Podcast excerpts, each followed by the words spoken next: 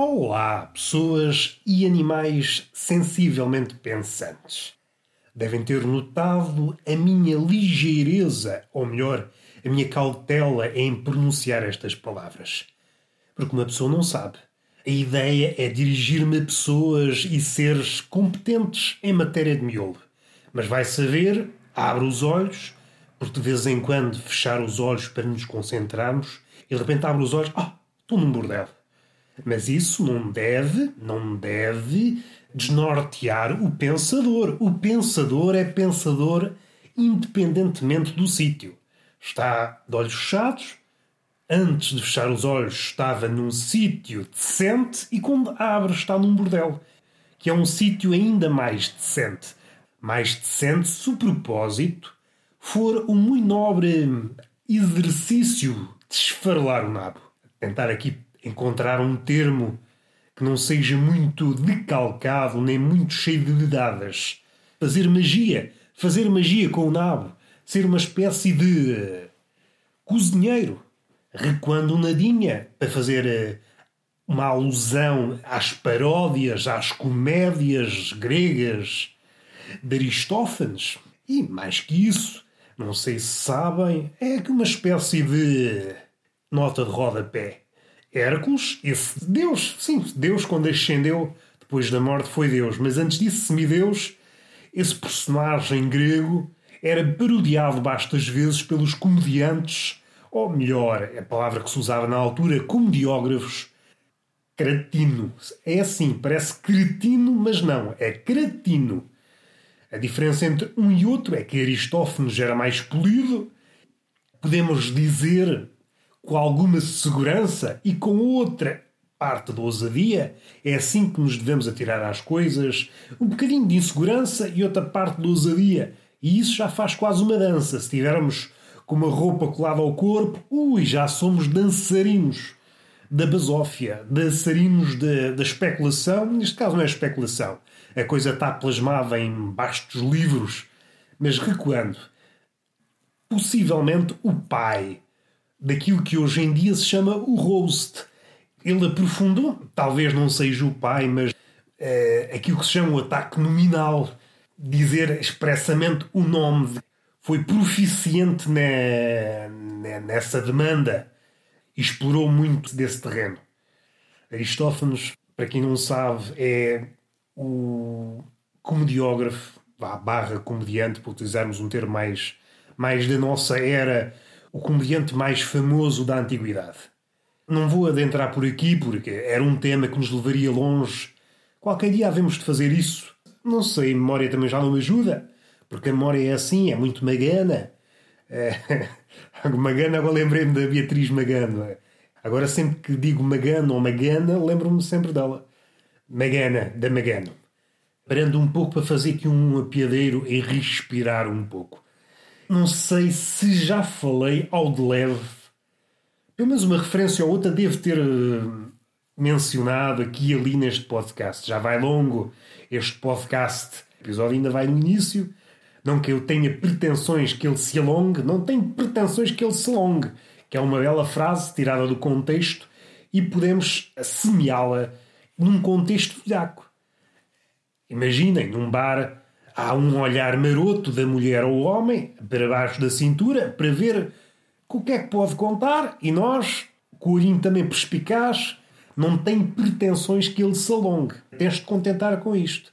Acho que é um bom método de engate, porque não vale a pena estar aqui a engodar a mulher com mundos e fundos. Não, eu vou prometer-te aqui uma jiboia, uma jiboia, não. É o que há e não tem pretensões dele se alongar. Tu, feliz ao meu lado, tem que ser na miséria. Na miséria, e depois, se houver um vento favorável, e este vento favorável pode-se chamar tesão, mas não é um tesão, é aquele tesão que aparece para arrebitar o pepino, não é isso. É aquele tesão que é uma espécie de eclipse ou de cometa que aparece de tantos em tantos anos, e isso como é que se reflete no nabo? Perguntam vocês, agricultores da velhacaria. Imaginem um nabo que está que está habituado a ser um modesto nabo e, quando é bafejado com esse fenómeno astral que podíamos ser ajudados por esses cientistas, com ou sem aspas, perguntam vocês, ponham aspas e depois tirem, que é para agradar as duas, as duas fações. Por exemplo, a Maia, essa astróloga, o astrólogo pode dizer se banhar o pênis ao luar, numa data em especial, o seu pênis crescerá alguns centímetros. Passado esse evento eh, cósmico, essa janela cósmica voltará ao tamanho normal, que no seu caso é um tamanho miserável. E isto é já uma venda. Não sei se em contexto de bar fica bem ou não fica bem dizer isto. Tenho aqui um nabo modesto, está-se a aproximar um evento cósmico e com o qual posso acrescentar centímetros a esta miséria. Que é assim que uma pessoa tem que falar se não tiver cheio de ademanes, se não tiver cheio de exageros. Estás aqui, isto é um modesto nabo, há toda uma gama, há toda uma gama de nabos. Vai desde o miserável ao modesto, ao. Bom, aqui já entramos no campo do exagero, não é? É claro que haverá para além do modesto, mas normalmente aquele que se estica para lá do modesto já está no campo do exagero. E, e, o exagero normalmente é um atributo da comédia. E fica mal, ainda que a mulher, ah, gosto de homens que me façam rir, mas aqui entramos aqui numa coisa complicada. Porque eh, normalmente o sexo e as coisas que preludiam o sexo, por vezes ah, a comédia é mal vista. Já deve ter acontecido nas vossas vidas. Estão ali no fandango, ou a preparar o fandango, estão ali nas festividades já está ali a coisa a aquecer, a coisa vai bem encaminhada e de repente, normalmente parte do homem, porque o homem já sabem como é, é mais desmiolado, não tem preparação e por mais preparação que tenha, nunca tem preparação porque é sempre um desmiolado. E a mulher tem aquela. é mais capaz a todos os níveis e neste nível não é exceção. E o que é que sucede? O homem sai-se com uma laracha, seja despropositada no sentido em que não tem nada a ver com aquilo que está ali a acontecer. Ali há ali um, há ali um contorcionismo, ou melhor, uma dança palpitante, está tudo a palpitar. É ali uma fome que ganha voz. Inicialmente não tinha voz, estava afónica, e depois com o calor, com aqueles tremores, com aquele início de suorzinho, se tiver tempo para isso, é uma fome que vai ganhando voz e de repente, oi, já está a dizer qualquer coisa. É uma fome que se pronuncia. E nesse momento, assim que a fome se pronuncia, o homem diz uma laracha. E é uma laracha, normalmente, é, apaga o fogo ou diminui o fogo. Imaginando o fogo como uma, o fogo é, por exemplo, uma crista, e ao dizer a laracha, o fogo da mulher baixa. É como se fosse um vulcão. Para utilizar uma linguagem poética já muito decalcada, a mulher está ali, é um vulcão prestes a entrar em erupção, o homem solta-se com a laracha pensando que está a contribuir para o clima, um clima que preludia a fudanga, está ali já todo entusiasmado, em palavras uh, correntes, está entusiasmado porque a foda está a avizinhar-se, a aproximar-se a passos largos e então, confiançudo, lança a piadinha. A piadinha que normalmente é de cariz buçal.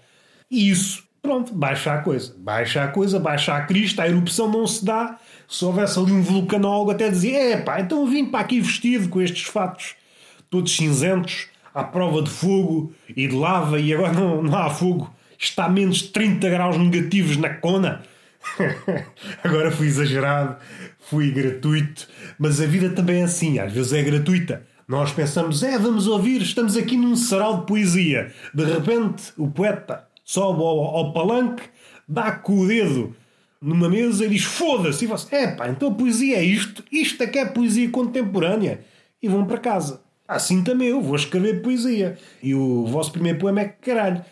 Sem pontos finais, nem de exclamação, nem nada, porque vocês são artistas à moderna, não precisam de pontuação para nada. E assim é que é bonito.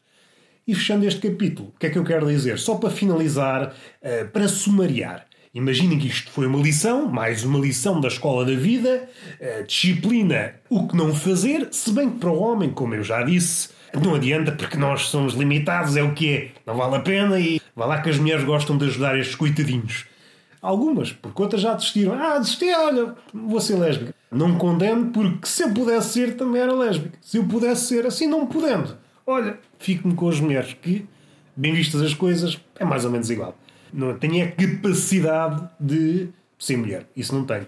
Mas do ponto de vista das mulheres também compreendo. Se é para ter, se é para ter ali uma relação, um malabarismo de carnes, ao menos que o parceiro perceba alguma coisa do assunto. Ah, eu percebo do assunto que há aqueles homens que no engate eu faço isto e aquilo e o aquilo outro e chega ao momento, é pá, não sei fazer nada. Não sei fazer nada, olha, faz para o que quiseres.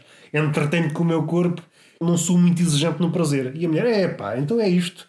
É como a gente às vezes compra aquelas coisas. Bom, eu vou fazer aqui um paralelismo muito atual. Uma coisa que não se deve fazer na comédia, fazer aqui um, um reclame àquilo que vai acontecer. Porém, estamos no século XXI e como não há muita coisa a fazer, pode-se fazer isto. Pode-se fazer aquilo que não se deve fazer. Contudo, recuando. Ah, ainda bem que eu disse aquilo da comédia antiga, da Grécia Antiga. Na Grécia Antiga havia uma coisa chamada parábase. Acho que é assim, não estou a pronunciar mal. Que consiste no quê? Era uma parte na comédia em que rompia ali a linha da comédia propriamente dita e o coro, ou uma personagem, mas normalmente era o coro, expressava a ideia do poeta em relação ao assunto. Era tipo um corte. Aquilo que hoje poderíamos chamar metacomédia. E isso que nós pensamos, é muito revolucionário. Não, isso já existia. Deixa-me lá situar, Aristófanes é no século V a.C. Anda por 450, 430 a.C., anda mais ou menos nessas alturas. Por isso não é uma coisa nova. Que é triste, é pá, já está tudo feito. Logo no início fizeram logo tudo um dia com mais tempo ainda havemos de tocar nesse assunto. Como é que foi esse início na comédia? Mas essa parábola servia para isso e servia para o poeta eh, falar de uma forma mais clara sobre um determinado tema, a sua intenção, se por acaso a comédia fosse política, porque houve uma em especial, uh, Os Cavaleiros, de Aristófanes, em que ele se bateu com o gajo mais importante da altura que se chamava Cleon isso valeu-lhe de sabores, mas também alguma fama. Gerou várias, várias coisas, como a tentativa de proibir o ataque nominal, eh, essa ofensa a uma pessoa em específico. E houve várias tentativas de censura, essas tentativas de censura foram abolidas e depois foram parciais e depois foram ressuscitadas. Houve ali um período em que a coisa da liberdade de expressão, que hoje é um tema também bastante vivo, teve em ebulição. Foi uma faca hum, de dois gumes para Aristófanes. Tanto valeu a fama, porque naquela altura era um comediante jovem, e bateu-se logo com o gajo mais, mais importante na altura na Grécia, Cleon. Outros fizeram coisas parecidas e desapareceram, que é assim mesmo que as coisas funcionam. Outros comediantes que, ah, vou gozar aqui com este, olha, de repente desapareceu. Há histórias que não estou a lembrar do nome do comediante hum, grego fez isso, mas sei que hum, escreveu uma peça uh, a ofender uma pessoa importante da altura e esse comediante desapareceu. Há histórias que foi atirado ao mar. Antigamente as coisas eram assim, hoje, hoje como já ninguém tem barcos, né? normalmente uma pessoa importante não tem barco, olha, pega em ti, mete dentro de uma saca e atira-te no alto mar. As coisas hoje não funcionam assim. Feliz ou infelizmente? Pois, isso é uma pergunta que eu deixo no ar. Estamos aqui na Fudanga, sim senhor, que é um tema que nos agrada, e a diferença entre. Ah, ok, estávamos a falar da, do ponto de vista da lésbica, pronto, a lésbica sempre tem esta coisa a ganhar porque pode ter alguém que percebe do assunto, ao contrário do homem. Se eu me lembrar de outra coisa, depois logo falo no outro podcast. Estamos falados e até à próxima que não há de durar muito. Ah, já me esquecia. Beijinho na bochecha e palmada nesse rabo que está faminto. É o rabo faminto que já tem ali uma bochecha que está a ficar chupadita. Por isso, palmada para arrebitar o rabo. Até à próxima.